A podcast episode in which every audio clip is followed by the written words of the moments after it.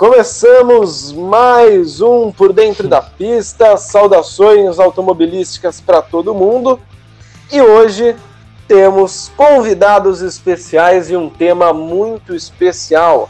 Hoje o Por Dentro da Pista discute dois problemas não só do automobilismo, mas de todo o mundo, de toda a nossa sociedade: o machismo e o racismo na principal na principal categoria de automobilismo do mundo.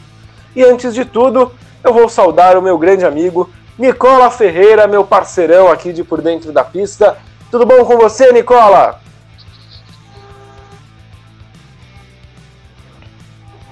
Tudo bem, Couto? Bom dia, boa tarde, boa noite para quem está, está escutando a gente, independente do horário. Animado para esse programa que está Exatamente. Vamos começar apresentando o nosso Dream Team aqui pela Ana Oliveira, que é jornalista entre milhões de projetos. Ela toca o Fórmula Ana. É um site especializado na cobertura de Fórmula 1, F3, F2. E também temos aqui o nosso querido Douglas Porto do UOL, que vai conversar com a gente um pouquinho também sobre essas questões de racismo, a luta do Lewis Hamilton é, pelo fim da desigualdade racial e os problemas que o Lewis Hamilton está enfrentando na categoria. Douglas, seja muito bem-vindo. Um grande abraço para você. Oi, tudo oi para todo mundo. É um grande prazer, um, né, um privilégio poder estar aqui conversando com vocês sobre esse assunto. E eu espero que eu consiga ajudar de alguma forma a, a desmembrar né, essas questões raciais dentro da Fórmula 1. Bom, e a gente já vai começar situando você, nosso querido ouvinte, sobre o que, que aconteceu com o nosso grande Lewis Hamilton, que na última corrida, né, que já faz um tempinho aí que, que aconteceu, após vencer a corrida, ele subiu ao pódio com uma camiseta, né, lá depois do GP da Toscana, pedindo a prisão dos policiais que estão envolvidos, né, que estavam envolvidos no assassinato da Breonna Taylor. E depois disso, o que aconteceu? A FIA estudou uma possível punição para o Lewis Hamilton, afirmando que a FIA é uma categoria isenta politicamente, que não aceita nenhum posicionamento político ou um palanque político de seus associados sob a tutela do nome FIA. E essa decisão lamentável da entidade máxima do automobilismo mundial, é o grande teor dessa discussão do primeiro bloco. E eu queria acionar primeiro o nosso Douglas Porto para falar primeiro o que o Lewis Hamilton vem fazendo nesse ano de 2020 é muito importante, né, Douglas? Qual que é o impacto que, que tem as ações do Lewis Hamilton de trazer esse debate para uma categoria extremamente tradicionalista, uma categoria é, majoritariamente branca, qual é a importância do Lewis Hamilton e qual a sua opinião também sobre esse posicionamento da FIA? Então, a gente, ao analisar esse caso, a gente tem que olhar para a estrutura da Fórmula 1, primeiramente. A Fórmula 1 ela é uma categoria majoritariamente, majoritariamente branca e europeia. Então, é, o Hamilton, por exemplo, ele está há 13 anos já na, na Fórmula 1, né? Ele entrou em 2007, aos 22 anos, um pouco tarde, né? Se a gente for ver. E desde a entrada do Hamilton, você nunca mais viu nenhum piloto negro em ascensão. Nenhum, não existe, sabe? E se a gente for para não olhar só para o grid e olhar para quem faz a Fórmula 1, para quem está à frente da Fórmula 1, também não existe nenhum negro. Então é por isso que a FIA ela pensa é, dessa maneira. Porque como que você, sendo. É, estando dentro de uma estrutura que é totalmente branca, como que você é, vai defender um posicionamento de um negro que, pe que pede a prisão de policiais que assassinaram uma mulher negra nos Estados Unidos? Não tem como. É, a falta de representatividade na Fórmula 1 que leva a esses casos. Porque a partir do momento em que você não sente na pele, a partir do momento que você não tem alguém que vai lá e negative a sua opinião, você vai pensar dessa maneira. eu, eu creio que o Hamilton, como se vendo né, como um dos únicos negros a fazerem parte da estrutura da Fórmula 1, ele, ele quis né, ser mais efetivo. Porque anos atrás o Hamilton não era assim, ele não se posicionava tanto. Né? Eu acho que de uns 5, 6 anos para cá que o Hamilton começou a ser mais ativista nessas causas raciais, porque ele se viu dentro do, do centro né, da discussão política dentro do esporte. Porque a gente não pode é, negar que o esporte é político. A gente não pode tirar é, essa causa política dentro do esporte, porque milhares e milhares de pessoas assistem o esporte, milhares e milhares de pessoas debatem o esporte.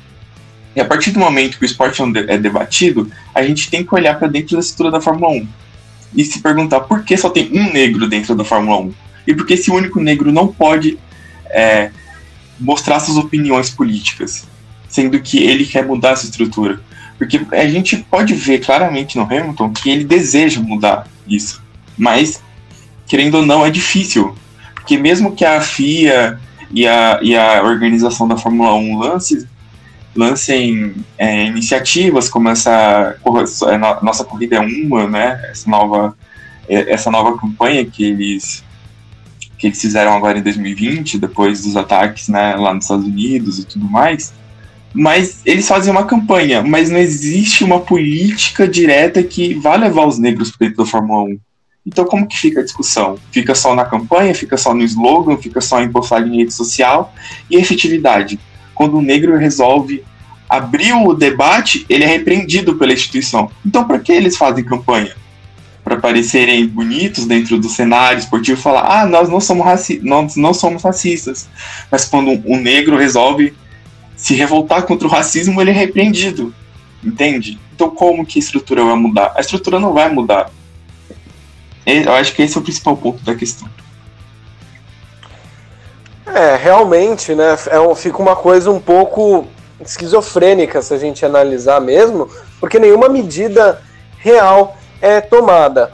Ana, você que está sempre acompanhando aí a Fórmula 1, é, na verdade a gente até conversava em off tá sendo roxo essa semana, porque não está tendo é, corridas, né? Estamos tendo uma, uma folga, mas esse último GP que aconteceu lá na Toscana levou essa discussão a um patamar maior. E como que você sente, Ana, os outros pilotos embarcando nessa luta do Lewis Hamilton? Né? Porque isso também veio gerando polêmica ao longo das semanas, né? Desde que começaram os posicionamentos mais efetivos da categoria.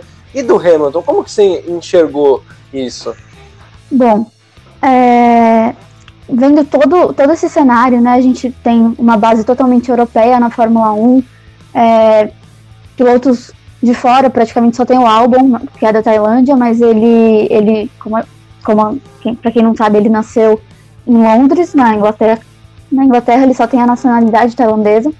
É, mas o que me chama muita atenção é que a gente vê muito pouco posicionamento dos outros pilotos.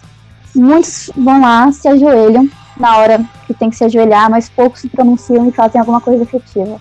É, é algo assim que a gente vê que o Hamilton luta sozinho. É, é uma coisa, por exemplo, eu, eu como, como uma pessoa branca, quando eu parei para enxergar a realidade mesmo e ver, eu falei, nossa, o cara tá tipo, sozinho, não tem ninguém com ele. É, a gente tem o Daniel Ricciardo às vezes se pronunciando sobre, o Sebastian Vettel é, tendo opiniões muito fortes, mas a gente ainda vê se.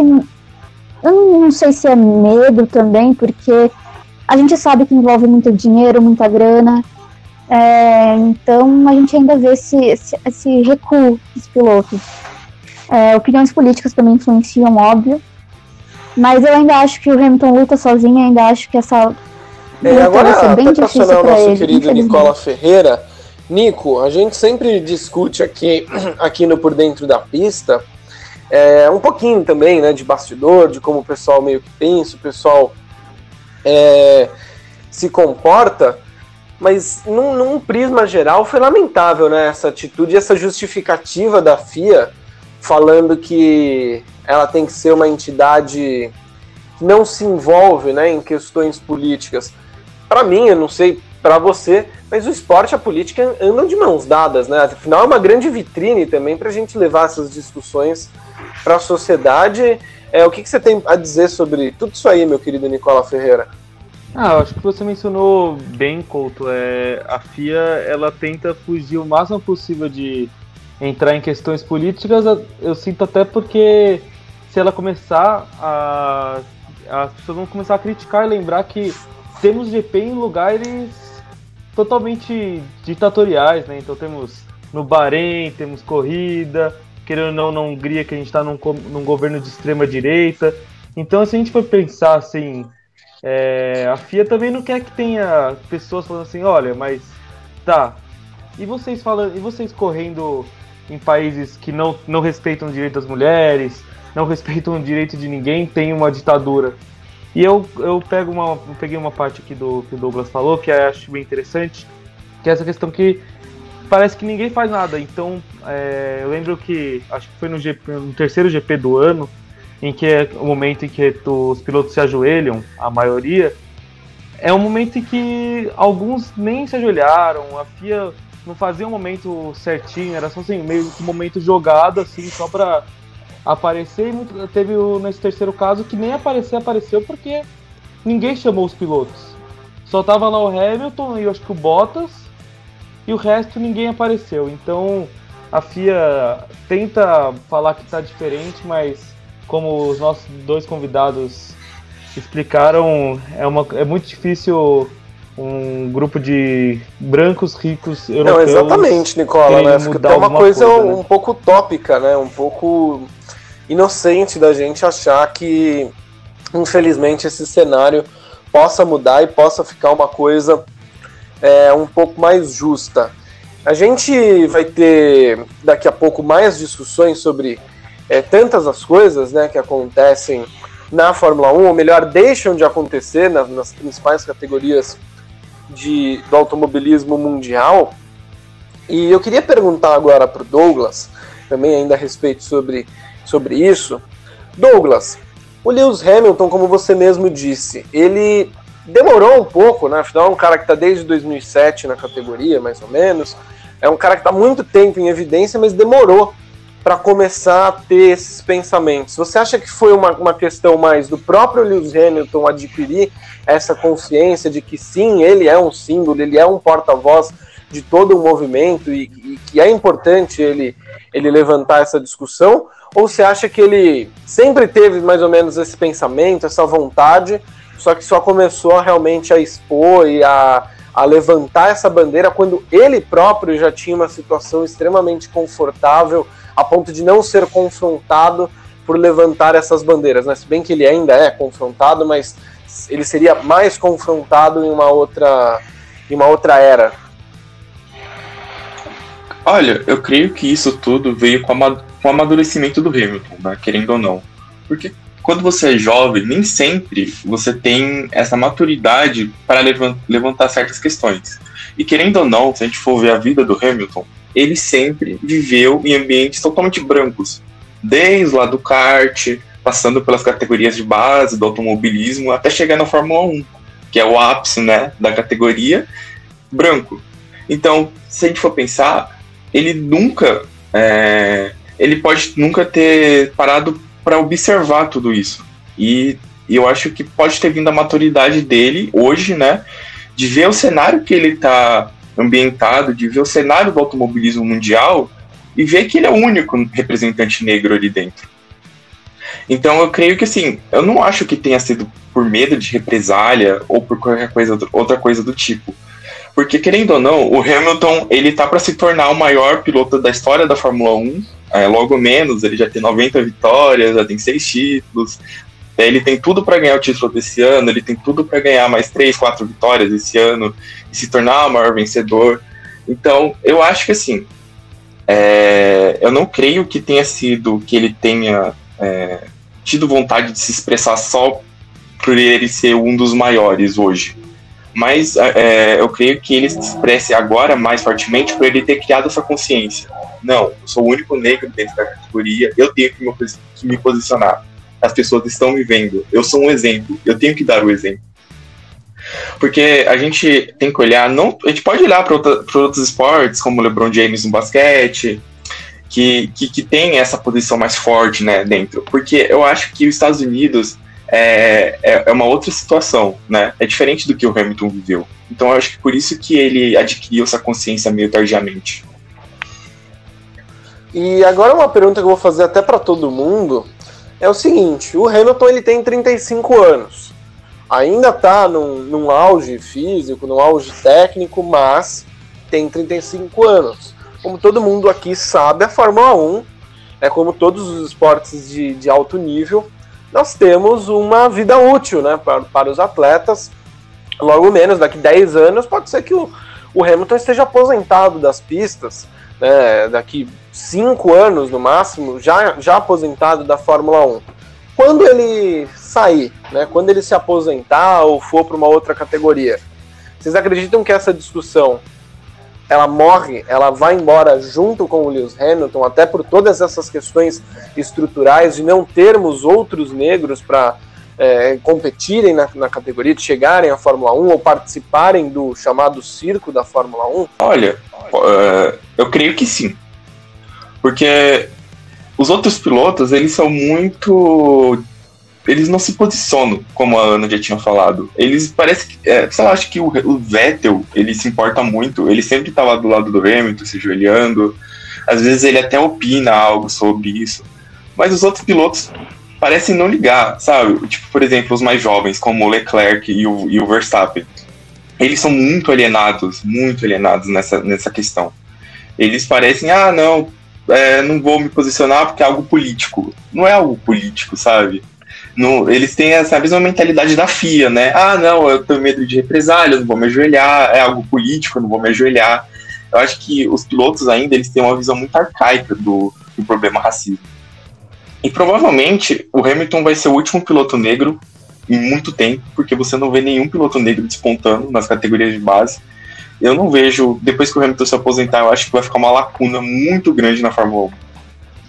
É, eu eu tendo a concordar bastante com o Douglas, é, principalmente nessa questão que ele falou que a gente não vê nas categorias de base de monopostos pilotos negros, né? A gente sempre vê uh, o mesmo grupo de pilotos brancos que a gente está tendo essa nova geração, com o Lando e com o George Russell, principalmente, já que o, o álbum é amarelo, pensando, é, mesmo nascendo na Inglaterra ele é amarelo, mas você não vê na categoria de base pilotos negros chegando, né? Então a gente vai encontrar novamente um, um cenário em que vai ser novamente aquela Fórmula 1 branca que a gente foi tão acostumado é, no, principalmente até a chegada do Hamilton, né? Então. É, Ana, você que também é uma, uma especialista nas categorias de base, né? Uhum. É, você acredita que pode ter alguém assim para chegar e mudar esse panorama ou, ou concorda com a análise geral aqui de que quando o Hamilton sair, a, a luta sai junto com ele. Eu concordo totalmente, porque quando a gente pega, por exemplo, o grid atual da Fórmula 2 e da Fórmula 3,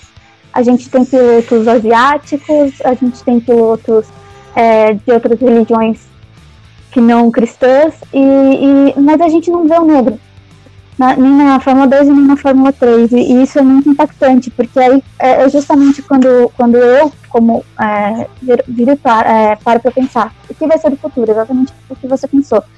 E tentando não ser tão pessimista, eu acredito que o Hamilton não vai largar essa luta depois de se aposentar. Eu acredito que talvez ele, ele tente entrar dentro, dentro do, do sistema, é, talvez em cargos dentro da própria FIA, da FIA, para conseguir manter essa discussão viva, mas sinceramente, pelo trabalho que, que, a, que a Fórmula 1 vem fazendo nas categorias de base, a gente não tem, é, falo isso por acompanhar as redes sociais dos pilotos, etc. Nenhum piloto das categorias de base se pronunciou, tocou no assunto, nenhum deles é, é, se engajou na iniciativa We Race as One, e isso pesou muito. Então o Hamilton vai fazer uma grande falta e eu espero que ele continue, pelo menos mexendo no sistema. Mas é, e é, um, é, uma análise interessante, né? Que tanto a Ana quanto o Douglas, ou, ambos falaram que até acontece uma coisa engraçada, né? A molecada, né? Os pilotos mais novos que a gente pensa, né? Por teoria, ah, por ser mais jovem, vão ter uma cabeça um pouco mais progressista, não, eles são extremamente alienados, né? São extremamente. É, eles ficam naquele corporativismo de não vou me posicionar para nada, para agradar todo mundo. Fica aquela coisa, para mim, incômoda, né? Porque esse é o momento também de você é, se engajar, né? De você pegar a carona nisso, entender o seu papel que você pode fazer e espalhar essa mensagem. O pessoal tá, tá muito muito apático, né, Nicola? É, o, a gente pega, principalmente essa nova geração, eu coloco muito o George Russell e o Lando, porque para mim eles são os mais novos brancos, assim, eu vou descartar o álbum né, dessa, dessa equação. É, eles não, não, se pronunciam mesmo, como tanto o Douglas e a Ana falaram, não há um, eles falam, até o George e o Lando ajoelham no, quando naquele cerimonial que tem dentro da Fórmula 1, mas você vê pouco eles falando sobre o tema, é, usando é, eles como brancos, apoiando a causa do, do Hamilton, dando voz ao Hamilton, você não vê isso acontecendo. E eu queria até fazer uma pergunta para o Douglas, pode ser até uma pergunta redundante, uma pergunta que a gente infelizmente já sabe a resposta, e é pra, tanto para o Douglas quanto para Ana, que é por que, que a gente vê essa lacuna de pilotos negros na, nas categorias de base? É, é ainda a gente está nessa ideia de que, infelizmente, a população negra é uma população mais Eu pobre. acho que sim. Que a, a Fórmula 1 é um esporte muito caro. Muito caro, muito caro. O próprio Hamilton já falou que se fosse hoje, ele não conseguiria entrar na categoria pelo alto valor, né? Então, assim, a gente pensa, ah, pela Fórmula 1 ser um, algo muito caro, só a elite, a elite da elite consegue entrar. A gente vê hoje muitos poucos até pilotos latinos dentro da Fórmula 1. O único piloto latino dentro da Fórmula 1 é o Sérgio Pérez, que até está sem posto para o ano que vem. E o Sérgio Pérez, ele tem um patrocínio muito grande por trás. Então eu creio que é por isso que ele continua ainda se mantendo dentro da Fórmula 1. Mas imagina, a população negra é a mais vulnerável, é a que ganha menos. É impossível algum negro despontar dentro do esporte com custos tão elevados sem um patrocínio por trás. Porque a Fórmula 1, querendo ou não, é patrocínio. Se você não tem patrocínio, você não sobrevive dentro da Fórmula 1. Eu acho que isso é mais que um fato, né? Então, é, se não existir a, a, alguém por trás de um piloto negro que invista nesse piloto para ele chegar até lá, não vai chegar. Porque é, não vai chegar, não, não tem nem expectativa de chegar se não tiver um patrocínio por trás. Então, eu concordo com, com o que o Douglas falou. É, realmente é um esporte muito caro e eu acho que a falta de representatividade também é, ajuda muito nisso. Se você não tem pessoas negras, e aqui eu não falo de piloto, eu falo de engenheiros, eu falo de mecânicos, eu falo de todo mundo lá dentro, desde a organização até quem dirige o carro, quem pilota, né? É, isso, isso, isso pega muito nos patrocinadores também, porque você, você não. Você, primeiro, você não tem motivação para entrar lá, você não, não vê ninguém, você não, não, não tem um, um, patrocinador. São muitos fatores que, que, que prejudicam é, a entrada da diversidade na Fórmula 1 e, e, dessa predominância branca europeia que, que simplesmente parece que não muda nunca. Você olha e parece que é sempre o mesmo grid, porque todo mundo tem as mesmas características, e isso às vezes incomoda a gente. É uma coisa que eu penso assim: imagina se a gente perdesse um talento como, como o Hamilton. O que, que seria a Fórmula 1 hoje? Né? Imagina, é, imagina quantos talentos não foram perdidos por causa disso. Entende? Acho que esse é o principal ponto. Não, exatamente, né? E a gente vai fazer o seguinte, ó, a gente vai fechar aqui, passar a régua no nosso primeiro bloco. No segundo bloco vamos continuar falando sobre essa e outras questões também muito importantes no aspecto da Fórmula 1. Já já voltamos.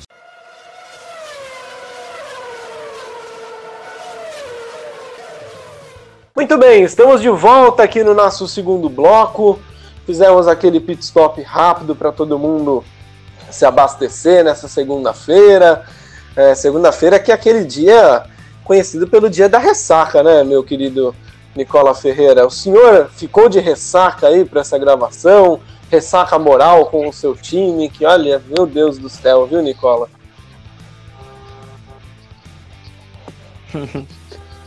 A ressaca foi ficar fazendo TCC é uma. Olha, TCC é um negócio mesmo, que eu simplesmente abomino. Antes da gente começar o nosso papo aqui, eu vou convidar todo mundo para seguir lá o arroba por dentro da pista.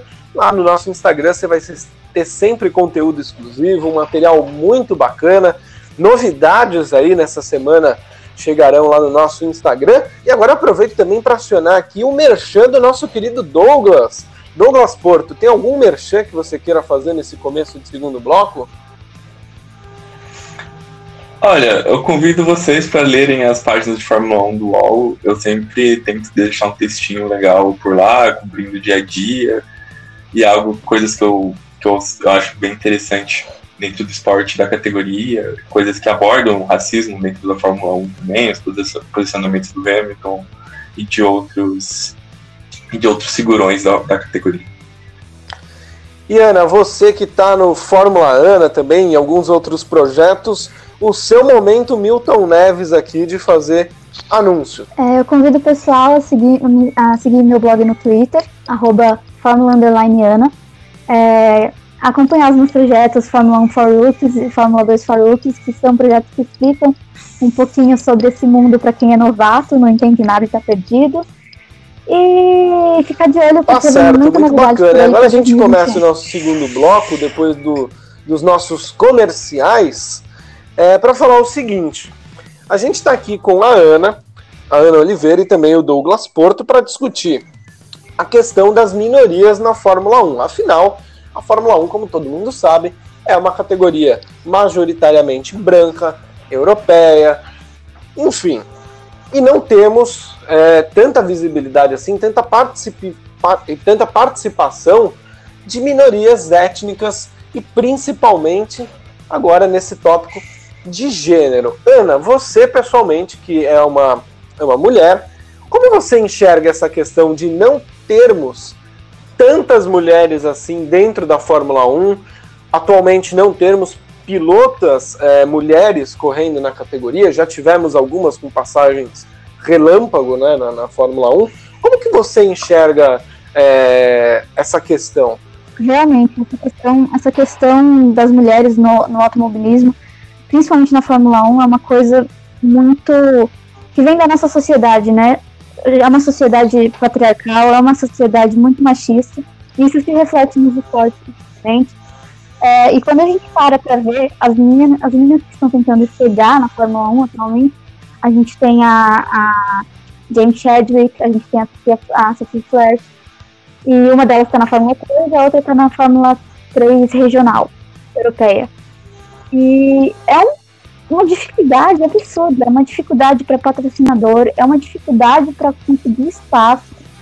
É, é uma coisa assim que, não explicação, sabe? Não, não tem um motivo para elas não terem patrocinador. É, elas são muito boas. E, e aí você e fala, por quê? Se elas não têm patrocinador? Por que, que ninguém investe? E aí você para e pensa, por que no grid só tem homem?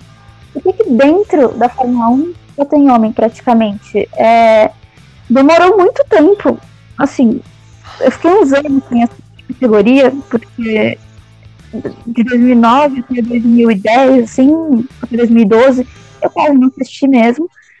E desde quando eu voltei, eu quase não nas transmissões. E, e isso é algo que impacta muito quando você, quando você vai assistir um esporte. É, uma que me marcou muito foi a Hannah, da Red Bull, no pódio do Brasil ano passado. É, ela subiu no pódio com a vitória do Verstappen. Ela foi a principal responsável pela estratégia. E aquilo me marcou muito, porque eu pensei, caramba, a gente ainda existe dentro da Fórmula 1, né? A gente está começando a aparecer.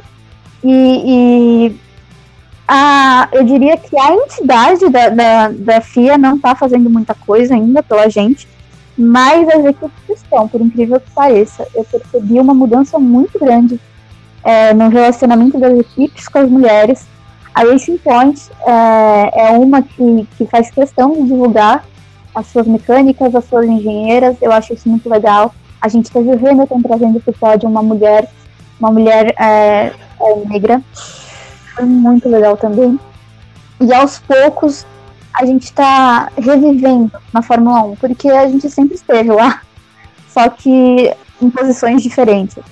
É, nós tivemos as Grid Girls, que são bem polêmicas, uma questão bem polêmica, e, mas agora estão focando mais, mais dentro de pista, isso é bem legal, mas infelizmente para a questão de pilotar ainda é muito complicado. É, e até te aproveitar e te perguntar, Ana, você que também frequenta autódromo, é, tá sempre é, conversando sobre o assunto em grupos, no Twitter e tudo mais, como que, como que é essa receptividade? Como que é ser uma mulher que gosta de Fórmula 1 e que vive nesse meio? Olha, eu vou contar a história aqui de quando eu fui para Interlagos ano passado.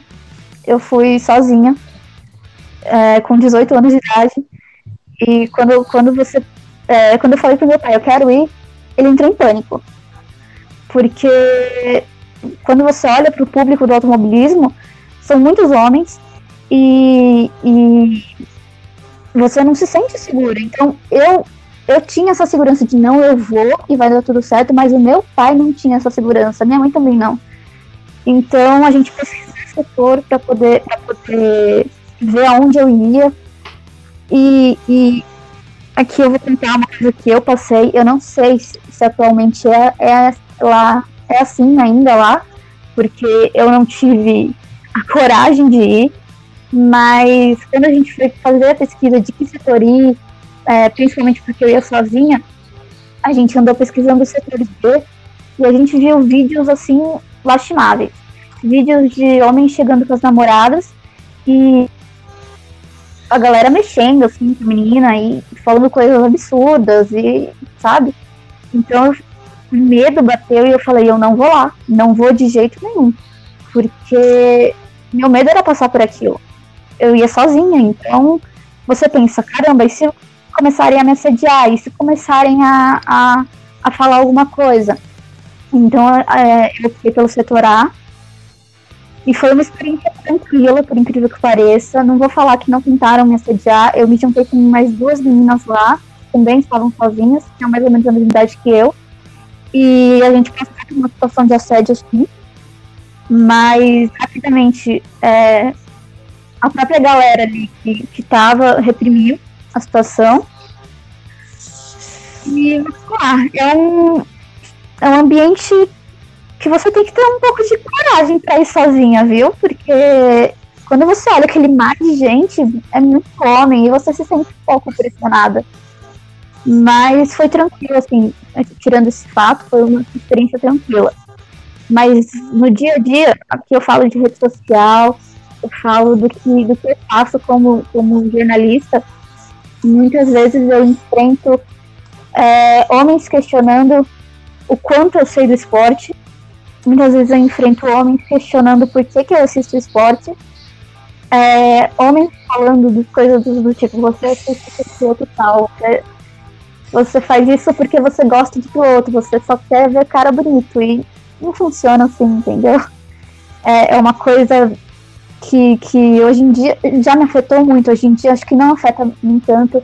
Eu vejo as mulheres se unindo cada vez mais nas redes sociais e isso ajuda muito, porque aos poucos gente, a, é, nós estamos quebrando nossos próprios preconceitos, porque quando a gente entra no mundo da Fórmula 1, quem, eu falo, eu falo para quem não, não é tradicional, assim, não tem uma família tradicional que curte esporte e tal, é, é um choque pra gente.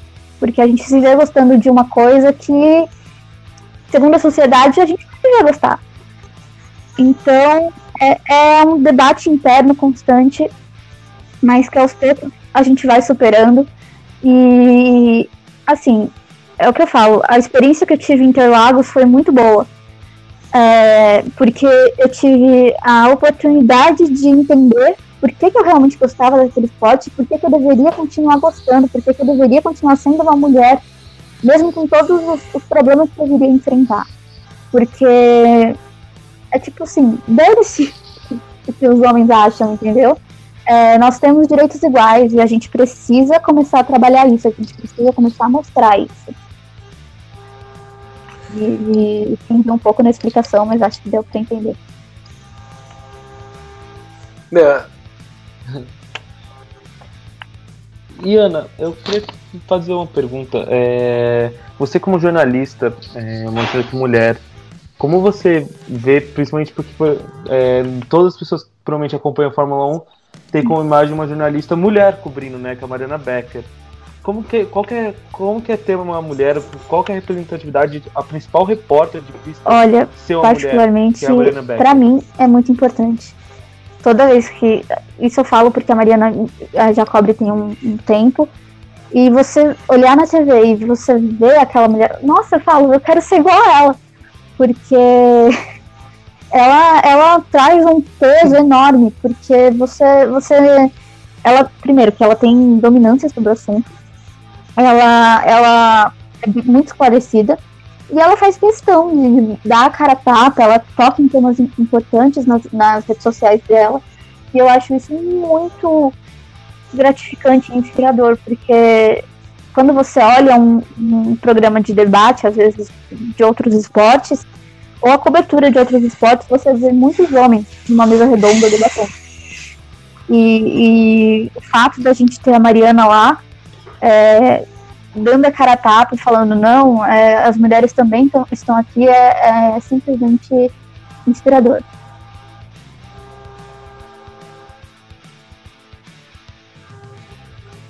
E até pegando, você pegou, falou até da Sofia Flash e da que até foi bem, assim, até pegando pro nosso tema do nosso podcast, foi legal o resultado que tanto ela, a Tatiana Calderon, conseguiram e a, e a Visser, é, Visser, certo? É, a Betsky Visser conseguiram é, esse final de semana, né?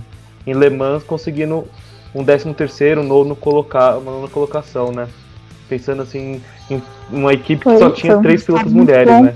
E, e assim, é, uma questão que eu acho bem importante é que muitas muitas pessoas se perguntam por que, que as mulheres às vezes têm um rendimento abaixo que elas é, no automobilismo a questão física não biológica né não não é tão importante assim e aí eu, é, eu volto na questão do investimento eu volto na questão do porque é, às vezes às vezes uma, um atleta não rende tanto principalmente no automobilismo, porque ele não, não tem alguém por trás dele. E realmente, para as mulheres, isso pesa muito. Por isso que criaram a categoria só de mulheres, né? A, a W eu não sei como fala em inglês, gente. É, e, eu acho que eu acho isso muito importante, porque sem problema. Muitas vezes essas mulheres não conseguem ter um, um, rendimento alto nível, sendo que elas são de alto nível. Assim, é, eu falo um rendimento do tipo tentar disputar pódios, igual a Sofia, ela não conseguiu, infelizmente, na Fórmula 3. Mas eu acredito que seja também por, por muita falta de investimento, infelizmente. Não, realmente, né? É uma situação muito complicada e eu queria até chamar atenção num detalhe do que a Ana falou e perguntar também aqui para o pessoal, porque eu frequento Interlagos desde 2016, né? Na Fórmula 1 especificamente infelizmente, no setor que eu fico, eu vejo é, muitas vezes, né? É, esse tipo de coisa, né? Assédios, cenas né, realmente lamentáveis acontecendo.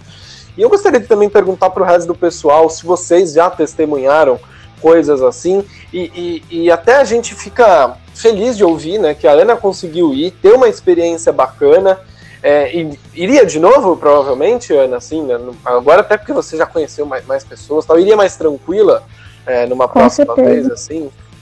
E Com quanto ao, e quanto ao resto do, do, pessoal aqui, eu queria que vocês contassem, assim, se vocês têm alguma experiência, é, é nem se for também ruim, né, pra gente também é, não ficar falando também sobre, sobre as coisas ruins que acontecem em Interlagos, mas se vocês também têm esse tipo de pensamento, a Fórmula 1, né? Ir a um GP, vocês acham que é uma coisa bem democrática ou alguns grupos, alguns setores ali, falando de Interlagos, né, que é o nosso reporte, transformam a Fórmula 1, o evento da Fórmula 1, em uma coisa mais é, segregacionista ainda?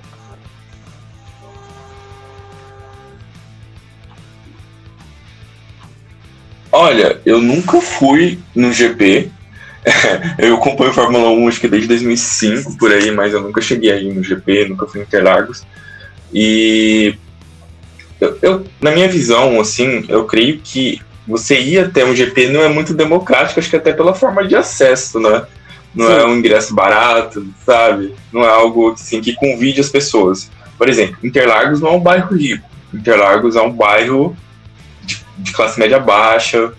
E você vê no entorno da, do, do autódromo várias casas, assim, as pessoas que alugam a laje para assistir o GP, né? De fora. Mas tá, aí eu paro para pensar. Ok, Interlagos não é um bairro rico, Interlagos é um bairro de classe média baixa, mas por que essas pessoas que estão lá fora, elas não podem entrar dentro do, do, do, do autódromo? Pensa. Então, a gente vê que não é um esporte inclusivo, nem para o público, quem dirá dentro da pista, sabe? Eu acho que a partir do momento que a Fórmula 1 é, não colocar, assim, por exemplo, a organização né, do GP Brasil, se a gente for colocar no papel, não é, trazer isso, né, colocar um setor assim com ingresso mais barato, né, no caso, colocar um setor que seja acessível para todo mundo, porque não, não, são todas as pessoas que podem gastar, sei lá, meio salário mínimo no ingresso de Fórmula 1, né, é inviável. Mesmo que seja um evento que aconteça uma vez no ano, sabe? Então eu acho que a Fórmula 1 deveria, sim, por questões é, assim, de, de humanizar mais a categoria, né? De democratizar mais a categoria. Porque eu acho que é por isso. É a Fórmula 1 é elitista dentro e fora, né? Olha, eu vou, vou, vou falar uma coisa para vocês, viu? É, desde 2016 a, as minhas contas elas lutam para fechar no fim do ano por conta da Fórmula 1, porque é muito caro. Mas é um negócio assim absurdo. Se você for pôr no papel, dá para você até viajar. É, a Ana também pode comentar sobre isso, porque não é só o preço do ingresso que é muito caro. Lá dentro você tem que vender o rim para conseguir comer, para conseguir ter o mínimo né, de, de, de, conforto e tudo mais. É bem complicado mesmo. Eu já até proponho aqui, ó, para o próximo GP a gente vai, vai todo mundo junto aqui no ambiente mais bacana, sem problema. É, a gente. A Ana. O GP. É. Se ainda tiver. E se aí em São Paulo, né? Se ainda estiver aqui em São Paulo, a gente já tá combinado, beleza? Beleza, vamos sim. Mas é, eu acho que eu vou. Eu tenho um pouco. Desculpa te cortando até, eu tenho uma visão um pouco mais parecida com o Douglas por não ter uma experiência. Eu acho que. Eu não, não, tava, não sabia, mas eu acompanho mais ou menos na mesma época que, o Douglas, desde 2005, 2006. E eu também não, não, tive uma experiência de ir no autódromo ainda, não, não tive, mas é, até o que a Ana mencionou de fora das pistas é algo que a gente vê bastante, que é você vê muito em grupo de Facebook, eu estou em alguns grupos de Facebook de Fórmula 1 até para a gente divulgar o nosso podcast, e a gente vê muitos comentários ainda muito machistas, racistas e até homofóbicos. Esses dias uh, eu entrei numa discussão num grupo de, de Facebook porque um, uma pessoa estava questionando a sexualidade do Lando Norris simplesmente pro Lando Norris ter uma voz mais fina. Não, realmente, né, Nicola, a gente vê, é, é, infelizmente, né, na, nos, nos, meios digitais, é, as pessoas falando atrocidades, né? Esses dias eu me, eu me deparei com uma comparação esdrúxula é, sobre o comportamento né, da, de pilotos, né? O pessoal comparando, pegaram uma foto é, do James Hunt, né, na década de 70, tomando cerveja ali, sem camisa, no melhor estilo James Hunt de ser, e outra do, do Lewis Hamilton andando de patinete. Aí depois até o Kimi Raikkonen postou isso, né? Em tom de brincadeira no Instagram dele, depois postou uma foto dele lá completamente bêbado no, nos stories, né, antigo. É, eu honro o James Hunt. Mas beleza, né? Até aí, tudo bem. Só que em grupos, cara, que eu tô o pessoal começando a duvidar da sexualidade do Hamilton por causa da roupa que o Hamilton tava usando e de usar um patinete Aí um, um ex-amigo meu, que eu tenho o orgulho de falar que é um ex-amigo meu, porque foi uma pessoa que eu vi fazer coisas lamentáveis em autódromo, é, falar, não, o cara que usa patinete, usa um chapéuzinho desse, a gente já sabe, né? Infelizmente a gente vê esse tipo de absurdo, né, ser falado em todas as esferas, é lamentável, né? É lamentável e só prova é, o quanto a mente das pessoas é, é muito fechada. E qual seria o problema desse piloto desse piloto ser da comunidade LGBT, né? Se ele fosse, se fosse gay ou bi, é, pensando como Zero, um né? homem, nenhum. É, qual que é o problema dele? Mas infelizmente, né, as pessoas pensam com, com. Quer dizer, não pensam, né, Nicola? E aí é, tem esse tipo de atitude lamentável. Meus queridos, eu vou passar a régua aqui no nosso segundo bloco para chegar no último bloco do Por Dentro da Pista.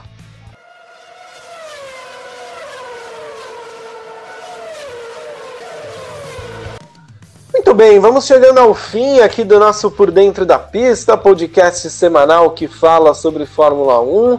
Antes de tudo, eu quero agradecer a presença do nosso querido Douglas Porto lá do UOL, também a Ana Oliveira do Fórmula Ana.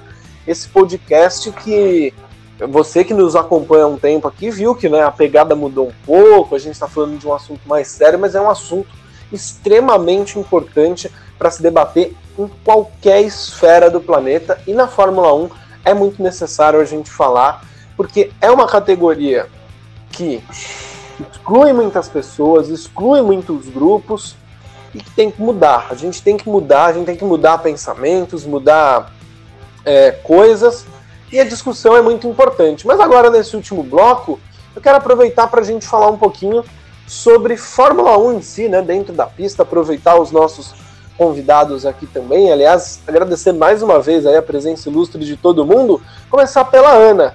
E aí, a gente já pode mandar para o Lewis Hamilton o, o, o, troféu de campeão desse ano? E o que, que você está achando aí dessa temporada maluca e Frankenstein de 2020? Para mim, o, o título já é do Hamilton desde o começo do ano. Começamos por aí. É, não, o Hamilton ele tá muito bem encaminhado. É, o Bottas não oferece perigo, basicamente. É, dá até uma decepção meio que ver o Bottas correr, mas tudo bem. É, e que temporada doida, né? A gente teve o, o Gasly ganhando corrida, a gente teve o álbum no pódio, finalmente. É, e, mas eu queria deixar bem claro aqui que a minha maior decepção esse ano não é a Ferrari, porque eu já esperava uma decepção deles. É, mas a minha maior decepção é a Red Bull, que tinha prometido céus sobre uma disputa com a Mercedes e está decaindo cada vez mais. A gente, teve, a gente teve dois abandonos nas últimas corridas e o Verstappen estava lutando pelo segundo lugar do campeonato e eu acredito que esse segundo lugar pode até ir embora com, com esses últimos abandonos.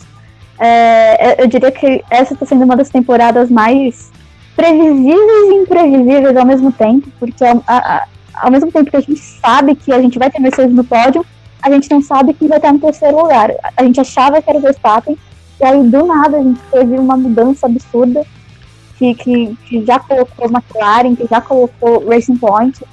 Então eu gosto, eu tô gostando dessa temporada, principalmente da, do, do rumo que as coisas estão tomando, mas para brigar pelo campeonato não tem mais para ninguém. É do Hamilton. E você, já. meu querido Douglas, como que você está enxergando essa temporada de 2020, que aliás volta nesse próximo fim de semana, né, entre os dias 25 e 27, lá com o GP da Rússia em Sochi. Olha, eu vejo que o Hamilton, ele. Não vou dizer que ele já ganhou, porque, né, enfim, o esporte prega surpresas, mas eu acho que sim, tem 90% de chances do Hamilton levar. Assim, tá, tá quase ali no 90, entre 90 e 99, né? Vamos colocar assim. Eu acho que é, alguns chamam a Fórmula 1 de 2020 de Fórmula Mercedes, mas eu acho que é mais Fórmula Hamilton, né? Porque acho que se fosse Fórmula Mercedes, o Bottas, pelo menos, né? colocaria ali uma disputa mais equilibrada, mas eu acho que nem tem isso também. Eu acho que o papel do Bottas é, é mais ser o segundo piloto do que disputar um título. É como eu vejo. Eu acho que a Ferrari foi totalmente decepcionante. É, ainda mais por causa de um 2019 bom que eles tiveram, né? Mas depois daquela punição toda, aquela investigação secreta do motor da Ferrari, ninguém sabe o que aconteceu, né? Eles perderam muito. Eu acho que essa é a punição, né? Que a FIA quis impor a Ferrari. Não, vocês vão perder, vocês vão ter uma temporada pífia para pagarem aquela, aquela atrocidade que vocês fizeram em 2019. Acho que de, e eu acho que eu concordo com a Ana, acho que a Red Bull tá pisando muito na bola é, principalmente com na questão do carro, né? O Verstappen reclamou de falta de potência na última corrida. Acho que são muitos abandonos. O carro é muito arisco. Você vê várias vezes o Verstappen tendo que segurar o carro com o braço, porque ele não consegue controlar direito o carro, né? O Albon também tem um problema muito grande de, de adaptação no carro. Eu acho que o terceiro lugar dele, Mugello, é, foi uma vitória pessoal para ele, né? Acho que muito além de um pódio, foi uma vitória pessoal para ele conseguir levar o carro ao pódio, para ele conseguir dominar o carro, porque eu acho que ele tem essa dificuldade imensa. Eu acho que uma surpresa, não surpresa, foi o Gasly. Eu acho que o Gasly é um piloto incrível. Eu não acho que o Gasly merecia ter sido rebaixado. Eu sou, né, eu sou partidário que o Gasly merecia ter ficado na RBR por N questões, por ele ser um piloto bom, por ele ser um piloto focado. É, eu acho que esse rebaixamento que fizeram com o Gasly foi, foi muito né, inapropriado.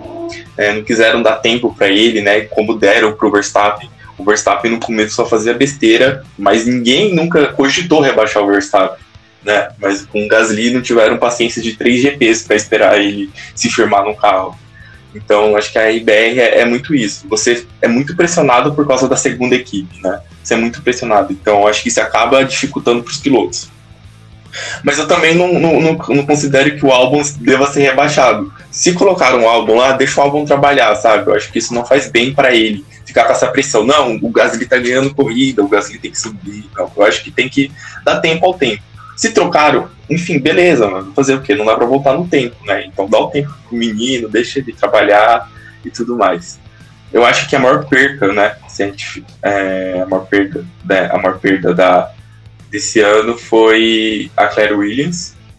Eu realmente fiquei muito triste, apesar dos rumos da que a Fórmula 1, né, que a, que a, equipe estava tomando dentro da Fórmula 1, a Claire, ela era a única chefe de equipe mulher, né? E eu acho que essa foi uma perda gigante assim para a categoria. O próximo, a próxima chefe de equipe da Williams vai ser homem, branco, europeu provavelmente, que é, que é como todas as outras equipes. Então eu acho que perder a Claire, mesmo que a Williams passasse por dificuldades, eu acho que foi muito. Só acho que foi uma perda irreparável para a Fórmula 1. Não, realmente, né? A gente até num podcast aqui, né, comentou sobre o fim, o fim da Williams, como todos nós conhecemos, e a perda da, da, da Claire Williams realmente foi um baque muito grande, né, Ana? Era, acho que, era, acho que era o grande, é, como eu posso dizer assim, a grande referência, né, das mulheres que gostam de Fórmula 1, não sei, ou a grande a, grande mulher que estava na Fórmula 1, assim, perder a, a, a, família Williams e perder a Claire ali no comando foi um baque muito grande, né? Foi, foi um, um golpe, assim, duro. Eu vou falar, assim, porque eu, eu e um grupo de mulheres, é, que são minhas amigas, a gente sentiu muito. Parecia que, parecia que tinha saído uma amiga nossa, assim, do cargo, porque quando você olha a Claire, mesmo com a equipe dando tudo errado, ela sempre ela sempre estava ali, é, ela não se deixava abalar pelos adversários. Ela sempre falando, não, a gente vai, vai com a equipe. Muita gente colocou só nela, mas a gente sabe que tem muito mais. Ana? É, eu, eu realmente Oi, é que, admiro é, a Claire. Se puder voltar. Oi, você puder voltar, Oi? porque tava cortando muito Oi? o que você tava falando e chegou a umas horas a dar uma caída aqui pra mim. Tá, peraí. Melhorou, melhorou. Agora tá, tá nítido. Peraí, peraí. Agora melhorou? Então tá, vamos lá. É... Peraí, deixa eu só voltar o raciocínio que eu perdi. Então, é, realmente, perder a Claire foi, foi um baque. É, eu falo experiência própria comigo e com um grupo de amigas, a gente sentiu muito, parecia que uma parente nossa saindo da equipe. É, eu, eu, particularmente, me emocionei bastante, porque a Claire é uma referência absurda. É, quando a gente olha para a Fórmula 1 e ela numa posição tão alta quanto chefe de equipe, mesmo com todos os rumos da, da equipe, é, você, você se sente representada, você, você vê aquela mulher enfrentando a crítica, porque foi uma chuva de crítica, coisa absurda. E, ela dando aquela tapa, e ela, sabe, sempre de cabeça em pé, é, cabeça erguida, né? É, foi, foi realmente, quando, quando eu vi o vídeo dela se despedindo, pra mim foi, foi uma coisa do tipo. É, junto, junto com ela vai um legado, que é o legado da família, e vai junto um legado de mulheres também, porque infelizmente a gente vai voltar a ter, ter muitos homens, todos os chefes homens, né?